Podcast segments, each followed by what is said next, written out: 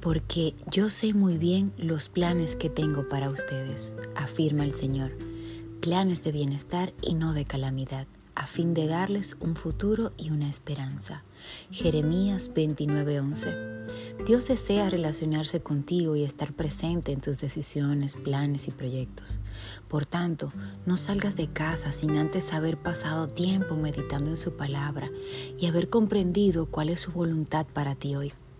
Si luchas por un futuro mejor, nunca te apartes del amor de Jesús. A pesar de las dificultades que puedas afrontar, créele a Dios, porque Él lo hará y sobrepasará todas tus expectativas. Dios les bendiga hermanos a cada uno de ustedes. Gracias a todo lo que han estado pendiente de mí, escribiéndome, llamándome, mandando mensajes. Todo ha salido bien para la gloria del Señor y como su palabra lo afirma, todo obra para bien para aquellos que aman a Dios, aman al Señor.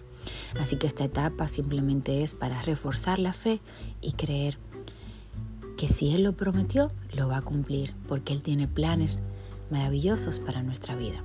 Gracias a cada uno de ustedes. Dios le bendiga inmensamente. Bendiciones.